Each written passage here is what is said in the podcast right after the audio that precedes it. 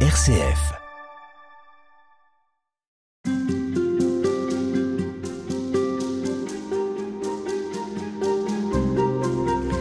Comment peut-on nourrir l'espérance si ce que nous voyons du monde ressemble à une impasse et que l'horizon est voilé par les souffrances sociales, climatiques ou économiques? Cette semaine, on s'arrête sur l'espérance, pas toujours pratiquée, pas si facile à saisir, mais souvent à l'ordre du jour. Et il semble qu'aucun lieu, aucune situation n'échappe à l'espérance et pourtant, il nous est difficile parfois de la trouver. Alors c'est pourquoi nous prenons le temps cette semaine de mieux comprendre de quoi il s'agit. Et c'est avec vous, Père Jean-Marc Beau, que nous allons le faire. Bonjour. Oui, bonjour. Vous êtes prêtre du diocèse de Versailles, professeur de spiritualité dans l'année propédeutique. C'est une année qui aide au discernement avant l'entrée possible au séminaire. Vous êtes auteur du livre Espérer en funambule au-dessus de l'abîme. C'est publié aux éditions Salvator dans la collection La foi au cœur. Et comme le dit le titre, euh, vous semblez penser, euh, Père Jean-Marc Beau, qu'espérer, c'est un, exercice d'équilibriste. Oui, effectivement, parce que l'existence humaine, quand on y réfléchit un peu, dans sa globalité, de la naissance à la mort, c'est déjà vertigineux en soi. Et donc, euh, il y a le vertige du mystère de l'existence, on pourrait dire. Et puis, il y a des menaces, donc vous en avez parlé, toutes les menaces que, qui nous entourent, qui peuvent euh, susciter une, une angoisse de fond une angoisse qui est plus ou moins camouflée, plus ou moins explicite. Ça dépend des, personnes, ça dépend des situations. Tout le monde n'est pas dans des très grandes épreuves, mais il y en a qui y sont. Hmm. Ça dépend du degré d'information aussi. Oui, aussi, oui, oui. euh, l'abîme, justement, vous en parlez, euh, au-dessus de l'abîme. L'abîme, ça attire, vous évoquez le vertige. Qu'est-ce qui peut euh, nous retenir à espérer? Qu'est-ce qui peut nous permettre de ne pas sombrer et d'appeler à l'espérance, justement? Je pense qu'il y a très profondément un, désir de vivre, on pourrait dire le, l'instinct de survie qui, qui habite tout être humain, même ceux qui ne croient pas, même ceux qui ne sont pas chrétiens.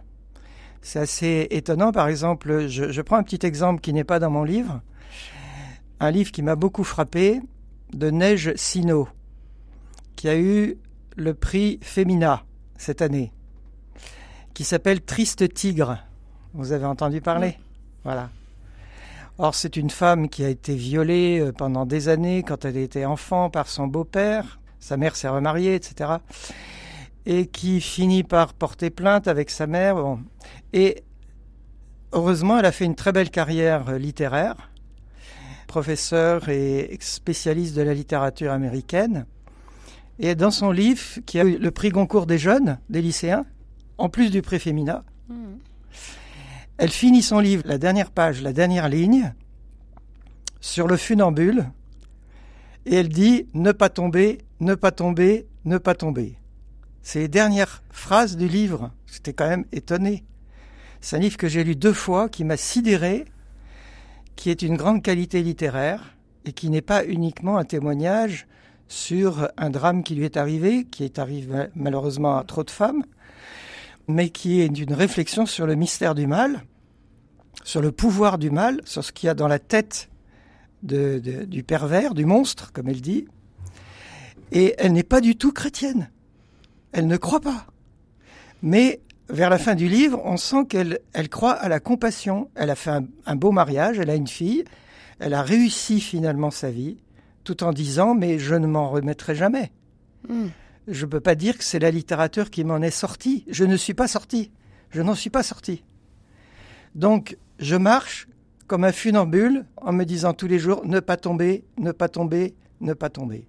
Je trouve ça extraordinaire parce que ça montre que derrière, comme disait Peggy d'ailleurs, derrière la, vertu théologale très explicite de l'espérance chrétienne, il y a euh, charnellement, on pourrait dire, un instinct de survie qui est très puissant et qui peut persister même dans des gens qui n'ont pas une très grande euh, visibilité, on pourrait dire, spirituelle. Mais alors dans ce cas, pourquoi consacrer tout un livre à l'espérance? Parce que je pense quand même qu'il y a un plus extraordinaire dans l'espérance chrétienne, qui a été une révolution d'ailleurs dans, les origines chrétiennes, où, Saint Paul dit euh, Vous étiez comme ceux qui n'avaient pas d'espérance, et maintenant on s'aperçoit que dans l'espérance chrétienne, il y a un formidable enthousiasme, il y a une résilience infiniment supérieure à toutes les autres visions du monde. Voilà.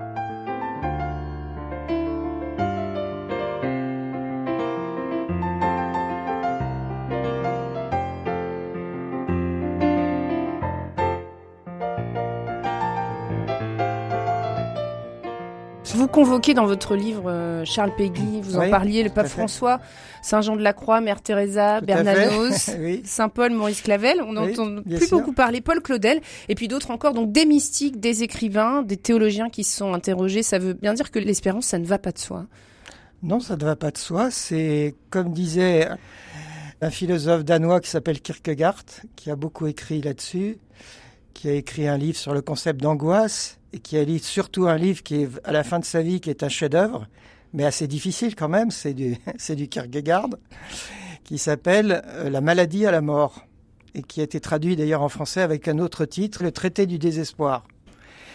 Et il estime que le désespoir est universel. Et la plupart du temps, et souvent, il est inconscient. Donc il distingue entre le désespoir conscient et le désespoir inconscient et que la toile de fond de la condition humaine, c'est le désespoir. Et donc il fait un traité pour dire comment sortir du désespoir. Mais c'est un traité totalement chrétien qui montre qu'on ne sort vraiment du désespoir qu'en se reliant consciemment à l'infini de la nature divine, de l'être divin. Alors, est-ce que c'est communicatif l'espérance? Parce qu'on parle euh, dans des expressions, on dit transmettre la foi, on dit euh, observer la charité, par exemple. L'espérance, ça peut se transmettre? Je pense qu'il y a, si vous voulez, le, la notion de vie théologale. Je, je parle d'infusion d'infusion de la grâce. Hein, c'est d'ailleurs dans le catéchisme de l'Église catholique, c'est le, c'est le vocabulaire. La grâce infuse dans l'âme un plus qui est de l'ordre de l'Esprit de Dieu, de l'Esprit Saint, donc euh, c'est la grâce de Dieu, et qui fait que l'infusion de la grâce se traduit immédiatement par une effusion. C'est-à-dire chacun reçoit la grâce de manifester l'Esprit en vue du bien de tous. C'est la définition du charisme chez Saint Paul. Donc celui qui a une infusion de la grâce, même si c'est peut-être à dose homéopathique, il produit immédiatement un effet, on pourrait dire, de témoignage, conscient ou inconscient, qui va toucher l'inconscient de l'autre. C'est-à-dire que il y a, une émanation, c'est un peu comme un parfum, c'est l'image du parfum de la confirmation, qui fait que vous créez une ambiance qui peut être contagieuse. Par exemple, la joie chrétienne. Parce que quand on, y a, on a l'espérance chrétienne, normalement, il y a la joie. oui, vous vous arrêtez sur la joie, ce, sera intéressant, on, y reviendra en fin d'émission. Justement, qu'est-ce qu'ils ont en commun, ceux que vous avez convoqués pour parler d'espérance? Est-ce que euh, s'ils arrivent à en parler, c'est parce qu'ils l'ont expérimenté Et faut-il passer par l'expérience, justement, pour, euh, pour parler de, de l'espérance? Je pense que, d'abord, euh, je crois beaucoup à la littérature. Et donc, les grands écrivains, les, bons écrivains, ont le don de manifester l'esprit à travers un écrit, c'est-à-dire une manière d'écrire. C'est ça qui nous enrichit. C'est vrai d'ailleurs dans le Nouveau Testament avec des écrivains comme Saint Paul, qui est un grand témoin de l'espérance. Et donc quand ils racontent une expérience pour eux de conversion, c'est plus parlant que des chrétiens qui ont été comme moi, si on peut dire, tombés dans la marmite tout petit, c'est-à-dire euh, baptisés bébés, et qui ont toujours respiré dans l'atmosphère euh, de la tradition chrétienne. Donc, même si moi j'ai aussi des choses, je pourrais raconter, de, de découvertes personnelles, c'est très suggestif d'entendre les témoignages de convertis. Ça a toujours été important de recevoir et d'analyser d'approfondir les témoignages de conversion. Hmm. Et on s'aperçoit, comme chez Claudel par exemple, qu'il se présente à 18 ans à Notre-Dame de Paris comme un enfant désespéré, un pauvre enfant désespéré. Paul Claudel. Paul Claudel. Est-ce que euh, on peut parler de l'espérance sans l'avoir vécu? Parfois, ça semble un mot qui, flotte un peu au gré des homélies, alors qu'il a une réalité. Oui, je pense qu'il est un peu méconnu. C'est pour ça que Claudel insiste tellement en disant le peuple chrétien est fasciné par les deux grandes sœurs, la foi et la charité, mais l'espérance, pas trop. Hein, ça lui parle pas énormément. Comme disait un, philosophe qui s'appelle Guy Coq, qui a écrit un livre qui s'appelle Dis-moi ton espérance. Il dit Je n'aimais pas l'espérance. Je n'aimais pas l'espérance. Il était chrétien engagé, très de gauche. Hein. Il vivait la foi, il vivait la charité, mais l'espérance, il n'aimait pas. C'est quand même curieux. Mmh. C'est, ça manifeste qu'il y a une sorte de, comment dire, de trou noir ou de vide de représentation et de discours chrétiens sur l'espérance au sens où Jean-Paul II, contrairement à Peggy, parlait de la grande espérance au lieu de dire comme Peggy la petite espérance. Oui, la petite fille entre les deux grandes sœurs. La petite fille, mais en fait c'est ce qui fait qu'elle est grande. C'est la petitesse qui est grande. C'est, on pourrait dire, le côté espiègle et le côté euh, dynamique et plein de vie comme un enfant de l'espérance qui est grandiose, qui est grand.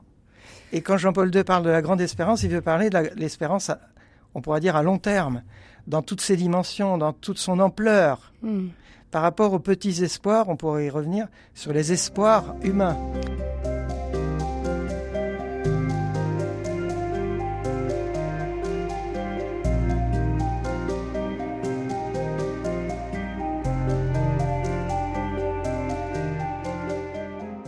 la question du temps dans l'espérance, comment est-ce qu'elle peut conduire à une transformation et pourquoi l'espérance, elle nécessite la durée finalement? Bien justement par rapport à la foi qui nous fait énoncer les vérités révélées, hein, par exemple dans le credo, on est, comme une sorte de, d'arrêt sur image pour énoncer les vérités de la foi. Mm. Or l'espérance nous remet la foi dans le temps, c'est-à-dire nous sommes entre notre naissance et notre mort, et nous allons vers un terme qui s'appelle la vie éternelle. Donc c'est une échéance éternelle où il y a un déjà là qui nous est donné dans la grâce, justement une sorte d'infusion de la grâce, avec des grâces que nous pouvons déjà vivre, comme dans les béatitudes par exemple, on dit heureux les pauvres en esprit, le royaume des cieux est à eux, c'est déjà là. Mais après on dit heureux les cœurs purs, ils verront Dieu. C'est pas encore là. Donc c'est le, le, pas encore. Donc l'espérance nous emmène. voilà. Donc l'espérance nous fait vivre dans quelque chose qui est qui n'est pas encore accompli, euh, qui est une vision du, de, l'avenir, du temps. Et donc nous situer dans le temps, c'est toujours euh, un, sujet très important. Quel est notre rapport au temps? Saint Augustin en avait beaucoup parlé dans les confessions en disant si on me demande qu'est-ce que le temps, j'ai l'impression que voilà, je sais ce que c'est. Mais si j'essaye de réfléchir en profondeur, je ne sais plus ce que c'est que le temps. Et donc, euh, il fait une très grande réflexion qui est toujours étudiée d'ailleurs en philosophie, euh, Saint Augustin. Mmh. Mais on a parfois le sentiment que justement dans le présent que l'on vit, que l'on éprouve, qui nous entoure par les événements et par nos, nos propres événements à nous, que justement on échappe à l'espérance, qu'elle n'est plus là. Est-ce que vous diriez, vous, que au contraire, aucun lieu, aucune personne, aucune situation n'échappe à l'espérance? Je pense que l'espérance au sens fort du terme, c'est-à-dire vertu théologale. Alors vertu théologale, on, redit, c'est au fond ce qui vient de Dieu, ce qui nous conduit à Dieu, ou comment vous l'expliquez La vertu théologale, contrairement à des vertus qui seraient plus ordinaires, hein, elles viennent de Dieu et elles nous conduisent à Dieu. Donc dans le catéchisme de l'Église catholique, on dit l'espérance est la vertu théologale par laquelle nous désirons comme notre bonheur le royaume des cieux et la vie éternelle, en mettant notre confiance dans les promesses du Christ et en prenant appui non sur nos forces, mais sur le secours de la grâce du Saint-Esprit. Et si je reprends la définition de la charité, qui en fait est la plus grande vertu théologale, dit Saint Paul, hein, et il dit d'ailleurs la charité croit tout et espère tout, donc la charité est sujet des deux autres vertus théologales. Voilà la définition de la charité qui, à mon avis, n'est pas assimilée par beaucoup de chrétiens croit tout et espère tout. Oui. La charité la Vous pensez qu'on a réduit un peu la charité, c'est ce que vous, vous semblez oui, dire. Oui, Ouais. je pense qu'on a réduit la charité à l'amour pour le prochain. Or, la charité n'est pas ça. Donc, c'est pas de l'humanisme. Saint Paul, dans l'éloge de la charité au chapitre 13 de la première aux Corinthiens, la montre comme le don supérieur qui vient de l'Esprit Saint. Après avoir parlé des charismes, il dit Je vais vous montrer une voie supérieure à toutes les autres, qui est supérieure à tous les charismes, et qui, dans les trois vertus théogales, est la vertu supérieure. Et elle est définie dans le catéchisme de cette manière. La charité est la vertu théologale par laquelle nous aimons Dieu par-dessus tout pour lui-même et notre prochain comme nous-mêmes pour l'amour de Dieu. Donc vous voyez, vous avez l'amour du prochain et enveloppé dans un paquet cadeau qui est en fait l'amour de Dieu en premier, c'est-à-dire le premier commandement. Alors, si je reviens à la question que je vous posais en début d'émission, est-ce que vous diriez qu'il peut y avoir des situations dans lesquelles l'espérance est absente? Oui, oui, oui. Je pense que, et je pense d'ailleurs que la plupart des situations, malheureusement, l'espérance est très faible et peut-être assez très souvent absente. Comme disait Kierkegaard, le désespoir est absolument universel. C'est la toile de fond de la condition humaine. Qu'est-ce qui fait exister l'espérance? Ben, c'est d'abord une, une capacité de prendre conscience de l'enjeu de sa vie, c'est-à-dire de réfléchir. Pas de se laisser vivre comme un zombie, mais de se poser les bonnes questions. D'où je viens, où je vais, pourquoi l'existence, etc. Il y a malheureusement beaucoup trop de gens qui ne se posent même pas ce genre de questions, ou très très peu, ou de manière très fugitive. Comme dit Jésus dans la parabole, les soucis de la vie étouffent la parole. Voyez? C'est terrible cette parabole euh, du bon grain semé sur le bord de la route.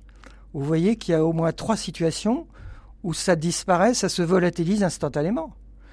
Donc l'espérance, plus que tout autre, je pense, encore plus que la foi et la charité, comme elle nous situe dans le temps, elle nous situe par rapport à nos origines et par rapport à notre fin, notre finalité.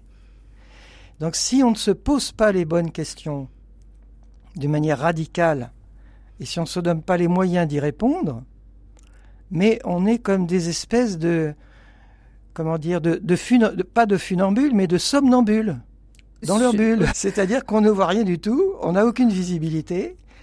Je suis, comme beaucoup de gens aujourd'hui, hein, je suis dans l'instant présent, sans lien avec le passé, et sans, c'est l'immédiateté, comme ce qu'on appelle l'immédiateté.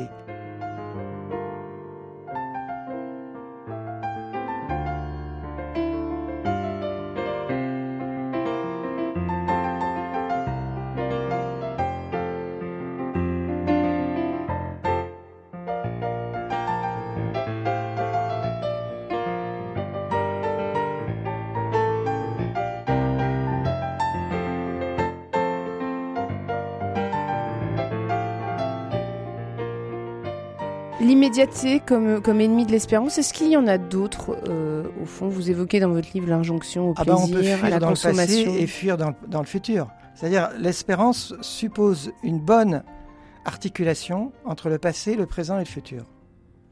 Donc il y a des gens qui fuient dans des utopies illusoires du futur, donc c'est une évasion. Aujourd'hui, on peut avoir des mondes virtuels, de plus en plus virtuels, de plus en plus construits comme des, des- espèces de, de rêves hein, euh, à partir des techniques qu'on a, de l'informatique.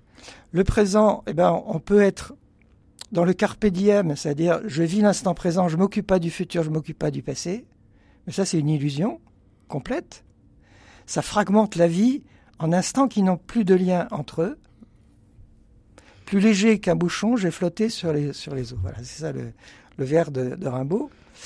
Et puis le passé, alors vous avez les gens qui sont dans la nostalgie, donc ils veulent rester dans le passé parce que le, présent les, effraie, les dégoûte, les, les horrifie. Donc ils ont des bons souvenirs. C'est la nostalgie, c'est le vintage, c'est le rétro, c'est tout, c'est le voilà. Et puis d'autres, au contraire, ils fuient leur passé parce qu'il y a des traumatismes, parce qu'il y a des choses trop horribles. Donc on, c'est là où il y a des mécanismes de, de déni, de, de refoulement. On se coupe de son passé. On ne veut pas le connaître. Voilà. Donc en vous écoutant, on comprend que l'espérance, c'est d'abord une école du réalisme. Oui, exactement. C'est le réalisme, on pourrait dire, intégral, c'est-à-dire qui, qui tient compte de tous les éléments de la vie humaine, de manière à ne pas fuir comme euh, en se mettant le, la, tête sous le sable, hein, pour, euh, ou la poussière sous le tapis, pour ne, pas voir ni ce qui fâche, ni ce qui entraîne dans des, euphories illusoires. Donc on est, c'est les deux abîmes, on pourrait dire, de l'illusion. L'abîme horrifique hein, de quelque chose qu'on ne veut pas voir parce que c'est trop horrible. Donc ça n'existe pas. Je fais comme si ça n'existait pas.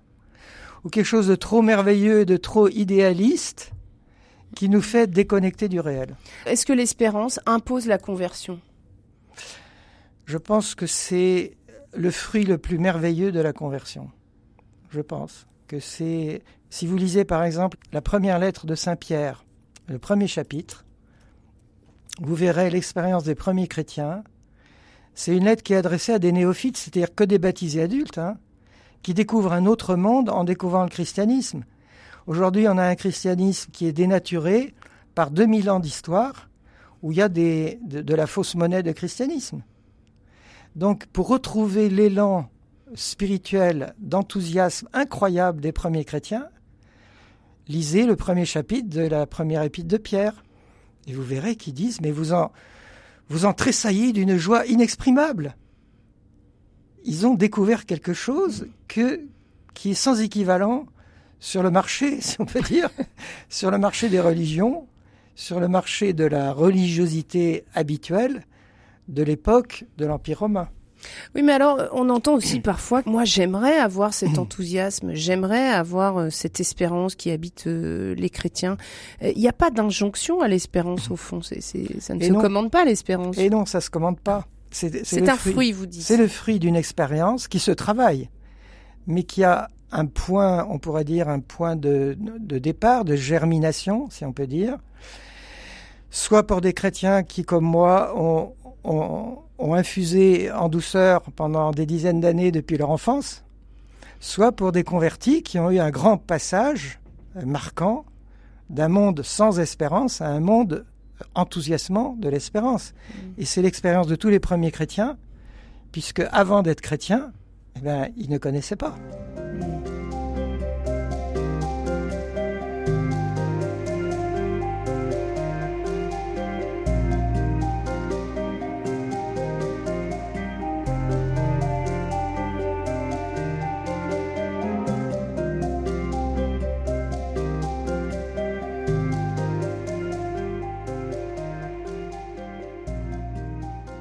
Vous vous intéressez à la question de l'espérance et j'aimerais justement qu'on s'arrête avec vous sur une démarche que vous entreprenez dans, dans votre livre Espérer en funambule au-dessus de l'abîme, où vous élaborez un parallèle entre le chemin d'espérance, celui du Fils prodigue, et le Notre Père. Comment est-ce que vous construisez votre réflexion pour, pour y voir des points communs, justement Le Fils prodigue, donc celui qui revient après être parti mmh. dilapider l'argent de son Père et qui revient à la ferme, et puis euh, le Notre Père, prière que nous a appris euh, le Christ. C'est ça.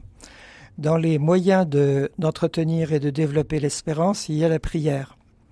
Et dans la, définition du, catéchisme, il, cite, dans les paragraphes qui parlent de l'espérance, la prière du Notre Père et les béatitudes. Dans le Notre Père, vous avez une prière idéale, on pourrait dire presque idéaliste, qui commence par exaucer Dieu, hein, que ton nom soit sanctifié, que ton règne vienne, que ta volonté, ta, ton, ton, ta. Et ensuite, c'est nous, nous, nous, nous. Hein. Donne-nous notre pain, pardonne-nous nos offenses, ne nous laisse pas entrer en tentation, délivre-nous du mal. Donc, on commence dans l'ordre logique euh, de l'Évangile, chercher d'abord le royaume de Dieu et sa justice, c'est-à-dire ce que Dieu veut, et tout le reste vous sera donné par surcroît. Donc c'est comme si on disait à Dieu, je suis prêt à faire tout ce qui te plaît, et après je te demande ce qui me plaît. C'est tout à fait bien, c'est la prière magnifique et exemplaire d'un fils ou d'une fille de Dieu qui est dans la maison du Père. Mais malheureusement, comme nous sommes assez contradictoires et assez pécheurs dans le fond, par exemple, il y a des gens qui n'arrivent pas à dire notre Père parce qu'ils ont une très mauvaise expérience de leur Père. C'est psychologique. Hmm. Il y en a qui n'arrivent pas à dire pardonne-nous nos offenses comme nous pardonnons parce qu'ils n'arrivent pas à pardonner. Vous voyez? C'est sincère, c'est normal. Bon. Donc peut-être que de temps en temps, il vaut mieux apprendre dans une méditation personnelle. L'idée ne vient pas de moi, elle vient d'un auteur anglais qui s'appelle Bloom, Antoine Bloom, qui avait euh, utilisé le Notre Père pour refaire le parcours de l'Exode. Mais moi, je l'utilise pour faire le parcours de l'enfant prodigue. Alors dites-nous comment vous faites euh, Donc, le lien ce que vous Au lieu de réciter le Notre Père dans l'ordre, on le récite en commençant par la fin. Donc on remonte vers le Père comme si on était, comme l'enfant prodigue, au milieu du pays de, de la corruption. Vous voyez, on, on demande d'échapper au conditionnement, aux addictions qui nous tiennent captifs du malin. Parce que délivre-nous du mal, c'est avec un grand thème. Le malin, dans l'évangile, c'est le mauvais, euh, le Satan. Hmm. On dit l'enfant prodigue, il était au milieu des cochons, et les cochons représentent pour le peuple juif la nourriture interdite qui est typique du monde païen, le paganisme. Donc l'enfant prodigue, il est dans le paganisme totalement éloigné du Père. Il commence à en avoir marre, euh, il éprouve la nausée, hein, et il se dit finalement, bon, je vais revenir. Voilà. Donc, vous prenez quelques minutes pour méditer là-dessus. Délivre-nous du malin. C'est une prière de délivrance. Ensuite, vous avancez comme sur un chemin. Et la seconde prière, c'est ne nous laisse pas entrer en tentation. La tentation de revenir en arrière. La tentation de se dire, oh, je vais me faire engueuler j'ai peur, euh, je vais m'arrêter, je ne peux, pas y arriver. voyez? Voilà. Donc c'est une mise en scène un peu comme Saint Ignace dans les exercices. On fait la composition du lieu, donc on s'imagine un scénario mental pour se mettre en situation de vivre chacune des demandes du Notre Père dans un ordre de progression vers le Père. Donc la troisième, c'est le pardon. Donc on s'exerce au pardon. Pardonne-nous nos offenses. Et en fait, il faut, un, demander pardon, être capable de demander. Deux, pardonner. Et trois, recevoir le pardon en se laissant pardonner. Si vous manquez un des trois, vous manquez tout. C'est-à-dire, il y a une interruption de la circulation du pardon. Alors, avec le fils prodigue? Eh bien, le fils prodigue, il est, je pense qu'il est en train de se dire, je vais demander pardon. Hein, voilà. Et en fait, on voit qu'à la fin, il se laisse pardonner aussi par le Père et il accepte totalement. Voilà, donc il est, il est dans les bonnes conditions. Ensuite, à quatrième étape, demande de nourriture. Il commence à avoir un petit creux. Voyez? Donne-nous notre pain de ce jour. Voilà. Le pain essentiel, voilà, pour avancer. La cinquième, eh ben, la volonté du Père sur la terre comme au ciel. La sixième, le règne de Dieu qui correspond à l'avènement euh, voilà, final. Et puis la septième, enfin, il est dans les bras du Père. Donc il tombe dans Bonjour Père, hein, hmm. notre Père qui est aux cieux. Voilà, il entre dans la maison. Alors l'espérance euh, tout au long de ce, tricot que vous nous proposez entre le Fils prodigue et le Notre Père. Où est-ce que vous la voyez? Ben, L'espérance, c'est l'énergie qui fait avancer. Hein. C'est l'énergie qui fait passer et aussi, c'est la vision qu'au au final, il y a la maison du Père, c'est-à-dire le but. C'est un dynamisme. C'est un dynamisme, mais c'est aussi une vision du terme. Comme dit euh, Fabrice Adjadj dans un de ses livres, il dit euh, il faut distinguer, quand on parle de la fin, ça veut dire deux choses, c'est le terme et c'est la finalité. Donc, y a, si c'est le terme et qu'il n'y a pas de finalité, ben c'est fini, quoi. Il n'y a plus rien. Donc ça, c'est pas l'espérance. C'est désespérant. C'est désespérance. Mais dans l'espérance, il y a un terme, c'est-à-dire au temps tel que nous le vivons actuellement, qui nous fait basculer à un moment donné de ce terme vers la finalité ultime, qui est l'accomplissement du bonheur intégral, total, dans, dans l'amour de Dieu.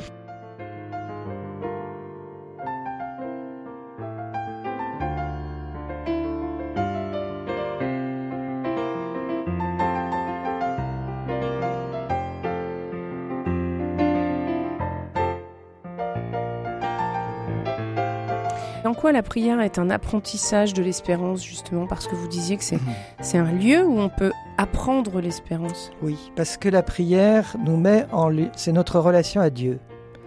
Or, le ressort de toutes les vertus théologales, y compris l'espérance, c'est la relation à Dieu. Il n'y a pas d'espérance sans être connecté complètement et de plus en plus à l'amour de Dieu.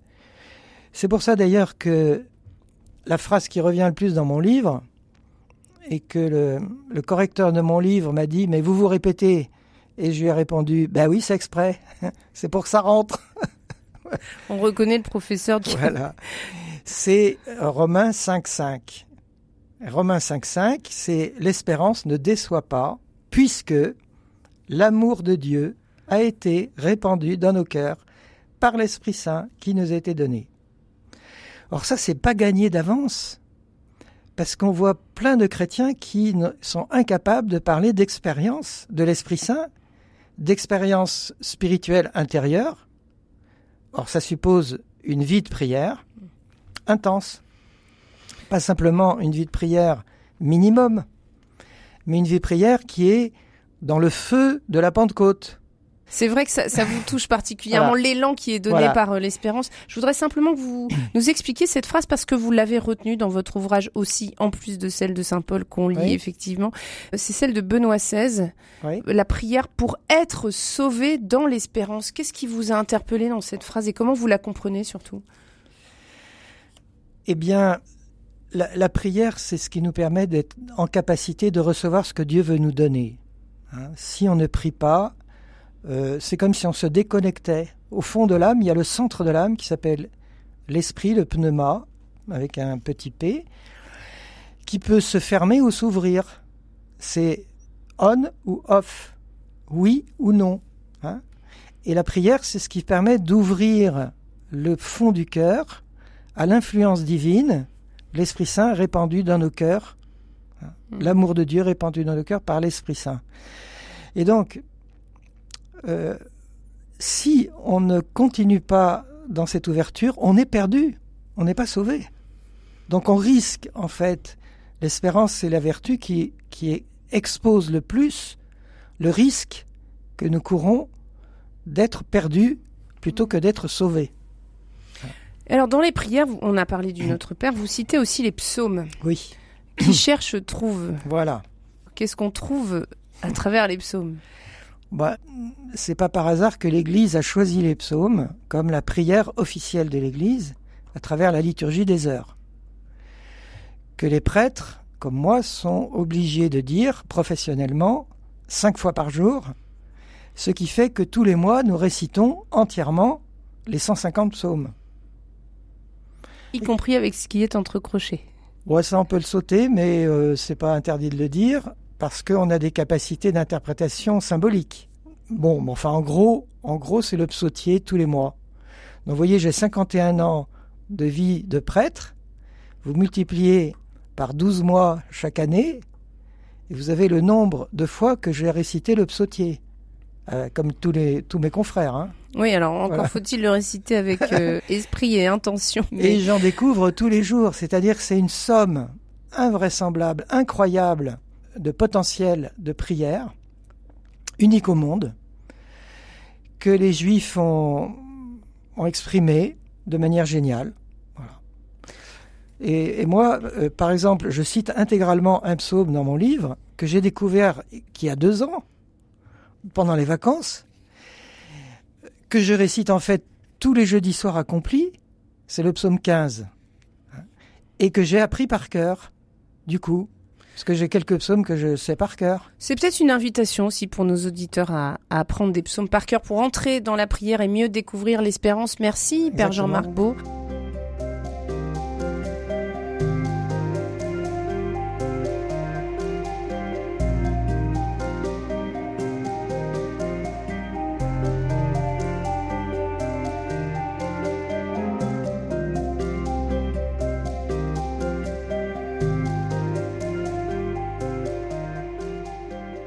Père Jean-Marc Beau, on s'arrête sur, euh, sur l'espérance. L'espérance chrétienne, ça, ça ne va pas de soi. Pourquoi est-ce que c'est un combat? Oui, c'est un combat parce que euh, nous n'avons pas de vision du futur. C'est-à-dire que même, par exemple, la vie éternelle, le bonheur du paradis, personne n'en a une représentation correcte. Donc nous avons beaucoup de mal à nous représenter quelque chose que nous ne voyons pas, que nous attendons, et qui est voyage en terre inconnue, hein, comme dit euh, l'émission de télévision. Euh, voyage en ciel inconnu. Euh, Isaïe dit il y aura un nouveau ciel et une nouvelle terre où régnera la justice. Mais qui est-ce qui est capable de se le représenter? Donc il y a un effort à faire. Il y a un effort de pensée et même d'imagination. Euh, je cite Claudel sur mon livre sur le paradis. Claudel qui dit On ne peut pas espérer, attendre, désirer quelque chose dont on ne peut se faire aucune image. Il faut reconnaître que c'est difficile aussi pour l'espérance parfois de savoir ce que c'est. C'est pour ça que quand j'ai écrit mes livres sur les fins dernières, j'ai beaucoup pensé à Thérèse de Lisieux. Parce que Thérèse de Lisieux, qui était une surdouée incroyable quand même, hein, depuis son enfance, qui savait presque par cœur l'imitation de Jésus-Christ, qui dévorait des bouquins quand même euh, assez, elle raconte qu'à 14 ans, euh, dans sa soif de science, elle avait lu un livre qui était une série de conférences sur les fins dernières de l'abbé Arminjon. Elle dit c'est une des plus grandes grâces de sa vie. Entre autres, une conférence sur le ciel. Et l'abbé Arminjon, c'était une sorte de Teilhard de Chardin du XIXe siècle, qui faisait des, des, conférences dans toute la France, sur les fins dernières, entre autres. Et là, elle a été enthousiasmée parce que ça lui a donné une représentation imaginative du monde de l'au-delà. Et ça l'a aidé. Et ça l'a beaucoup aidé. Ouais. Alors, il y a un écueil aussi, c'est que quand on cherche des images des fins dernières et du jugement dernier, on peut lire l'Apocalypse euh, oui. dans un sens premier, littéral. Et ça. ça. pour vous, c'est une dérive. C'est un écueil. Euh, ça dépend. Ça dépend. Le, le, mot littéral est un peu difficile à utiliser. Quand il y a beaucoup de symboles, je pense qu'on ne peut pas vivre dans l'espérance sans la poésie. La poésie, c'est pas forcément écrire des poésies. C'est pas simplement lire et composer des poésies. C'est une manière poétique de vivre. C'est une vie qui se base non pas sur la rentabilité, mais sur la gratuité. Non pas sur le calcul, mais comme dit Peggy, hein, la petite espérance qui, se, qui, qui, qui joue, qui joue, voilà, qui s'amuse qui, se, qui est cette qui espèce, est légère un peu. Voilà, de cette spontanéité qui s'enchante, qui chante, de, qui fait de la musique, qui fait de la danse, qui fait voilà, c'est l'art. Tout ce qui est, on pourrait dire, du, domaine de l'art au sens euh, euh, positif, pas pas de l'art déglingué, pas de pas de l'art, je dirais, assommant. Hein euh, mais de l'art au sens du grand art, c'est-à-dire qui, en, qui enchante, qui enthousiasme, qui, fait, qui donne la beauté du sublime. Voilà. Et dans la Bible, tout le langage poétique de l'Apocalypse, c'est vrai que c'est plein de symboles. Mais même s'il faut décrypter les symboles et pas les prendre à la lettre, il faut les interpréter et les garder. Mm. Par exemple, quand on parle de, de, des musiques célestes dans l'Apocalypse, du chant euh, des chants nouveaux que seuls euh, chantaient les 144 000, etc., il faut se dire qu'au ciel, il y a de la musique. On va pas s'ennuyer, vous voyez ce que je veux dire voilà. Alors, sous quelle forme, j'en sais rien, mais Jésus utilise aussi l'image de la nourriture, c'est-à-dire du festin, qui est déjà aussi dans l'Ancien Testament avec euh, Isaïe. Le festin des noces de l'agneau, heureux les invités au festin des noces de l'agneau. On dit ça maintenant à toutes les messes. Donc c'est du pur, de la pure imagination qui vient de l'Apocalypse.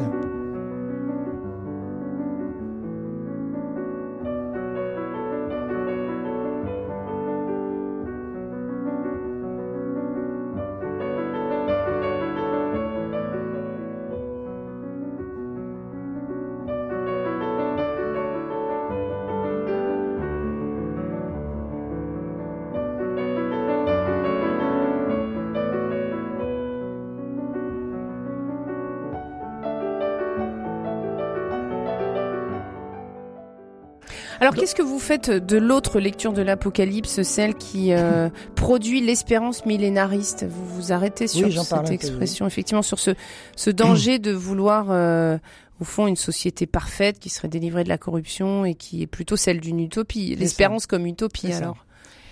C'est un passage très étrange de l'Apocalypse que personne n'a réussi vraiment à interpréter correctement et on n'a pas la clé. On pourrait dire 90% de l'Apocalypse, on, a on a les clés en gros. Même s'il faut essayer, comme vous disiez, de ne pas prendre trop au pied de la lettre comme des scénarios euh, écrits à l'avance, la première interprétation chrétienne que vous trouvez dans Saint Irénée, Saint Justin, etc., les premiers écrits des apologistes chrétiens, ils étaient tous millénaristes. Ça veut dire qu'ils pensaient quoi de, la vie éternelle? Ça pensait qu'ils pensaient que avant d'avoir la vie éternelle, c'est le basculement de l'histoire humaine vers l'éternité. Hein, euh, comme on dit dans le credo, euh, il viendra juger les vivants et les morts et son règne n'aura pas de fin c'est pour dire que avant cette fin, on pourrait dire, du passage à l'éternité, il y aura un temps de mille ans au sens strict du terme, qui sera un paradis sur terre, qui deviendra ensuite un paradis céleste. C'est-à-dire que le, le, monde idéal de la société dont on rêve, la société parfaite, sera établi par le Christ pendant mille ans sur terre. On retrouvera le paradis terrestre. Donc ça, c'est une première lecture qu'ont les théologiens que vous avez cités, Saint-Justin, Saint-Irénée. Il y a une deuxième lecture. C'est Saint-Augustin qui a critiqué, alors qu'il a été millénariste au début, ensuite il en est sorti, et la vision de Saint-Augustin a été finalement adoptée, faute de mieux, par l'Église, pour dire, mais non, c'est une parenthèse de mille ans symbolique, c'est-à-dire pas forcément mille ans, mais ça peut être plus ou moins que mille ans, disons une grande période historique, de moyen âge d'âge moyen, dans lequel il y aura une relative accalmie par rapport à l'assaut satanique qui veut établir une dictature mondiale. Voilà. et c'est celle-ci qu'on a gardée. C'est cette, oui, qu'on a dit. On a, pour dire, c'est pas une période idéale, c'est une période toujours mélangée, mais dans laquelle euh, l'unification du monde par Satan est rendue encore impossible. Hmm. Alors, dans, ce que vous dites, euh, qu'est-ce qu'il en est de, parfois cet âge d'or qu'on imagine où il n'y aurait que le bon grain et, eh ben, que l'ivraie Eh bien, il n'y en a pas. Il n'y en, aura jamais. Il n'y a pas d'âge d'or à prévoir. Il y a une, double croissance, comme Maritain l'avait très bien exprimé, à partir de la parabole du bon grain et l'ivraie. C'est-à-dire que le meilleur est à la fin et le pire aussi est à la fin. Les deux poussent ensemble et c'est bien dit dans la parabole. Et la fin, c'est la lutte finale, comme disait le chant de l'international. Mais c'est pas la lutte entre les capitalistes et les communistes. C'est la lutte entre ce que j'appelle dans un autre livre le pôle christique et le pôle antichristique. Qu'est-ce qu'il ce en est de l'espérance au milieu de, ce que vous nous décrivez? Est-ce que vous, vous semblez nous dire que euh, euh, parfois l'espérance est instrumentalisée? Oui, je pense que, comme disait le pape Paul VI, à la fin du concile, il a fait un très bel euh, discours important. Il a dit La religion de l'homme qui se fait Dieu a défié la religion du Dieu qui se fait homme. Et qu'est-ce qui s'est passé? Est-ce que ça a été un clash, un conflit, un affrontement? Non, le Concile Vatican II a refusé d'en faire un affrontement direct. Par exemple, il n'a rien fait euh, de dénonciation du communisme, qui était en pleine guerre, froide, hein, en 65. Le, le, Concile Vatican II a refusé de, se positionner dans un affrontement direct avec la religion du Dieu, de l'homme qui se fait Dieu. Il a voulu se mettre dans une disposition positive de risquer le dialogue au maximum, tant qu'on peut, on essaye de dialoguer. Hmm. C'est la position historique du Concile. Mais ça va pas durer éternellement. Donc, tôt ou tard, et on, voit dans le basculement de l'histoire, il y a des périodes d'accalmie et des périodes de furie, de déchaînement de, de, guerre mondiale. Je pense que on est de plus en plus dans une montée aux extrêmes des enchères, si on peut dire, de l'enjeu éternel de la vie. Et donc, euh, euh, l'augmentation des tensions, euh, mais des tensions spirituelles, c'est-à-dire que la frontière passe dans le cœur de chaque être humain, pas dans les systèmes politiques, économiques, religieux, etc. Mais c'est une influence que moi je préfère par rapport à Saint Augustin qui parlait de la cité de Dieu et de la cité du mal, je préfère dire il y a le pôle christique et le pôle antichristique, qui fait que certains sont attirés par humilité vers la véritable espérance qui ne se fait pas d'illusions, et donc ils sont rattachés consciemment ou pas au pôle christique, c'est-à-dire le Dieu qui se fait homme. Hmm. C'est la religion de l'humilité. De l'autre côté, c'est le contraire.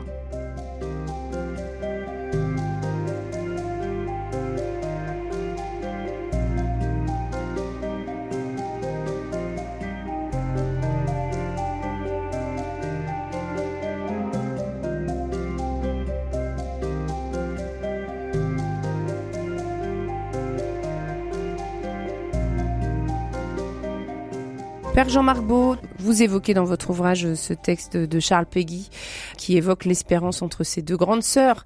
Euh, c'est l'espérance comme une enfant aussi. Oui. Il en reparle aussi dans Le mystère des saints innocents. C'est-à-dire, il en fait, vous avez deux grands textes de Péguy qui parlent tous les deux de, de l'espérance. C'est le Porche du mystère de la deuxième vertu, où il parle des trois grandes sœurs, et aussi le mystère des saints innocents qui se termine d'ailleurs par euh, des pages magnifiques sur le massacre des saints innocents par Hérode. Mais dans le mystère des saints innocents, il représente euh, l'espérance comme une petite fille qui, qui s'avance euh, dans le jour de la fête Dieu. À l'époque, c'est la fête du Saint-Sacrement, vous savez, il y avait, c'était très décoratif, etc. Euh, il y avait des processions. Oui, il y avait des processions en, plein air avec des guirlandes. Et il dit que cette petite sœur, l'Espérance, s'amuse avec les guirlandes. Hein? Elle voulait tout le temps marcher, aller de l'avant, sauter, danser. Elle est heureuse. Les enfants marchent tout à fait comme les petits chiens. Hein, ça, ça, fait penser. Il faut, il faut développer derrière. Pourquoi oui. Quand un petit chien se promène avec ses maîtres, il va, il vient, il repart, revient, il va en avant, il revient, il fait 20 fois le chemin. Pareillement, les enfants, ils ne s'intéressent pas d'aller quelque part, ils ne vont nulle part. Ce qui les intéresse, c'est de faire le chemin. Ils boivent le chemin. Voilà. La seule enfant espérance est la seule qui ne ménage jamais rien. Donc il y a un côté, euh, on pourrait dire, ludique du, du jeu, puisque les enfants passent leur temps à jouer, en fait. C'est ça qui les intéresse, c'est de jouer. Oui, mais alors comment faire quand on est un adulte et qu'on vous écoute en se disant je cherche à vivre d'espérance? Eh bien oui, je pense qu'il y a une sorte de miracle de, de l'esprit d'enfance, de retrouver l'esprit d'enfance, hein, qui, qui est un défi de la vie spirituelle. Ce que dit Jésus, si vous ne redevenez pas comme des petits-enfants, vous n'entrerez pas dans le royaume des cieux. C'est peut-être là que se fait la différence avec euh, l'espoir. La différence entre espoir et espérance, c'est que peut-être l'esprit d'enfance euh, habite l'espérance et, pas l'espoir. Oui, c'est vrai, parce que l'espoir, c'est une sorte de limite, euh, mais on a besoin de s'appuyer sur des espoirs limités humains, c'est normal, c'est habituel. Mais l'espérance contre toute espérance, c'est celle qui demeurerait même si on n'avait plus aucun espoir humain, c'est-à-dire plus mm. aucun appui. Parce qu'il y a une sorte de, de miracle, que j'appelle ça le miracle de l'espérance, qui fait retrouver la fraîcheur de l'enfance de manière surnaturelle. Donc c'est pas naturel, c'est vrai. Mais c'est pour ça qu'on parle de signes, d'après vous? Oui, bien sûr, si on veut. Si signes d'espérance? Oui, tout à fait. Et des signes d'espérance, euh, il faut savoir les, les décrypter, les signes. C'est-à-dire qu'en en fait, comme on parle des signaux faibles, les signaux faibles, c'est-à-dire une fleur qui pousse, on peut l'admirer, c'est un signal faible. Christian Bobin, il est totalement en extase devant les fleurs, devant un bébé, vous voyez, cet esprit d'enfance. Les murs qui s'écroulent font beaucoup plus de bruit que les plantes qui poussent. Or, on peut passer beaucoup de temps à regarder la nature en étant admiratif, émerveillé, regarder un enfant qui joue, en étant émerveillé, Voilà. On perd pas son temps en cueillant au jour le jour, on pourrait dire, euh, les grâces qui passent et qu'on risque de, rater complètement. Et ça, c'est aussi euh, ce qui constitue la joie, en fin de compte. Cette abondance de vie que vous décrivez. Tout à fait. C'est pour ça que je, je cite un texte du pape François qui dit Il y a des moments difficiles, des temps de croix, mais rien ne peut détruire la joie surnaturelle qui s'adapte et se transforme. Il parle de joie surnaturelle. Mm. C'est la joie de Saint François qui dit la joie parfaite, où il explique à son frère Léon sur un chemin qu'est-ce que c'est que la joie parfaite? Et, en fait, il, il accumule les épreuves de plus en plus dures et dit si tu, si tu arrives à endurer ça avec une bonne humeur, avec la patience, là, frère Léon, est la joie parfaite. C'est-à-dire qu'on on s'aperçoit que, dit le pape François, c'est une assurance intérieure, une sérénité remplie d'espérance, qui donne une satisfaction spirituelle incompréhensible, selon les critères du monde. Donc ça nous dépasse, au fond. Ça nous dépasse. C'est donné, c'est un cadeau, un cadeau fantastique, qui fait que ce qui n'est pas encore l'aboutissement est d'une certaine manière déjà là, qui est énoncé dans la dernière béatitude. Heureux êtes-vous si on vous insulte, si on vous persécute, si on vous calomnie de toutes les manières à cause de moi, réjouissez-vous, soyez dans l'allégresse, car votre récompense sera grande dans les cieux. en fait, la récompense, elle est déjà là. C'est ça qui est complètement vertigineux et incroyable. On a des témoignages, on en a plein. Même des gens qui en ont bavé dans des prisons. Hmm. On a des témoignages de tout ça.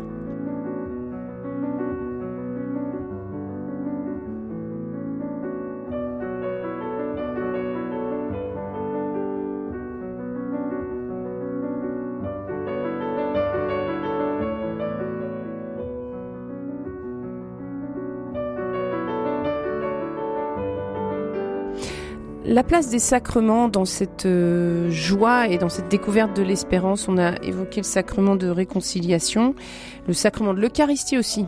Oui, je pense que l'Eucharistie, si on en fait un bon usage, en particulier la communion, c'est un remède anti-drogue. Parce que, parce que aujourd'hui, vous voyez, pourquoi les gens consomment de la drogue?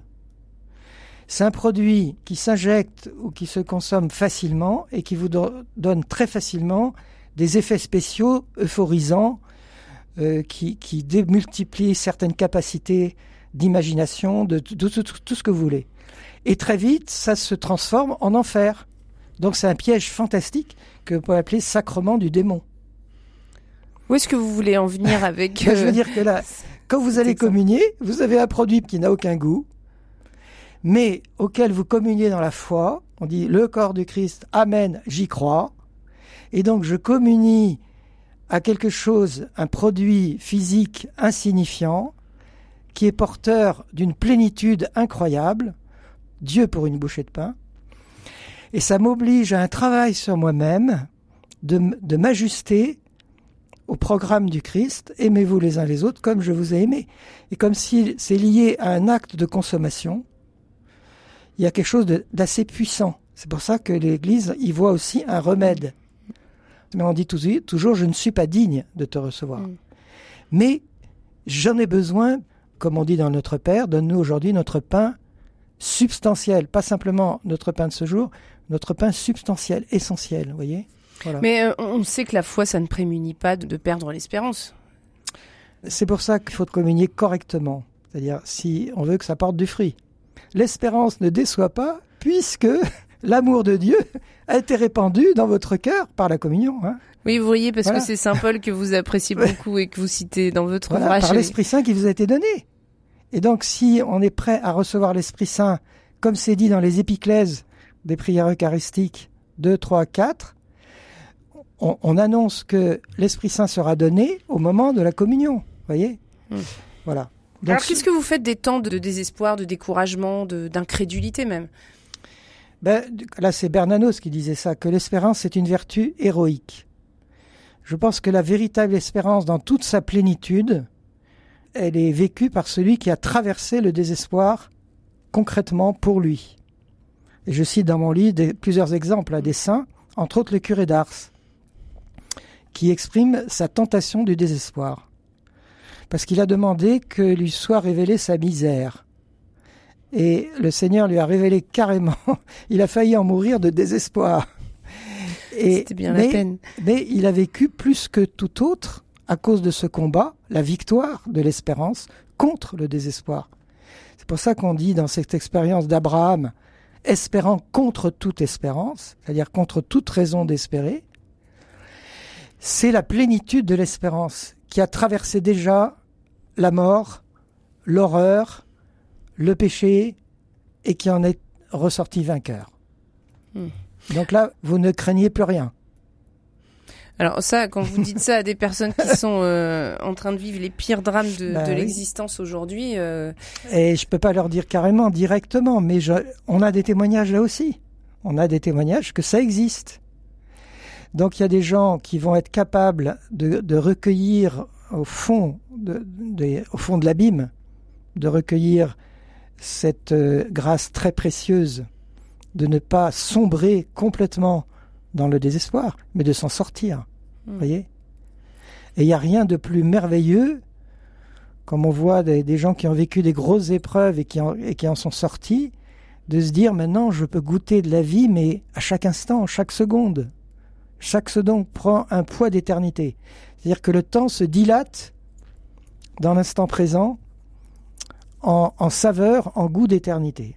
Jean-Marc Beau, est-ce que votre propre espérance a été éprouvée? Oui, oui, oui, bien sûr. J'ai, j'ai, pas été de, ceux, de ceux qui ont eu les plus grandes épreuves. Mais je pense que spirituellement, oui, j'ai été éprouvé. Entre autres, une épreuve que les, les chrétiens souvent ne font pas.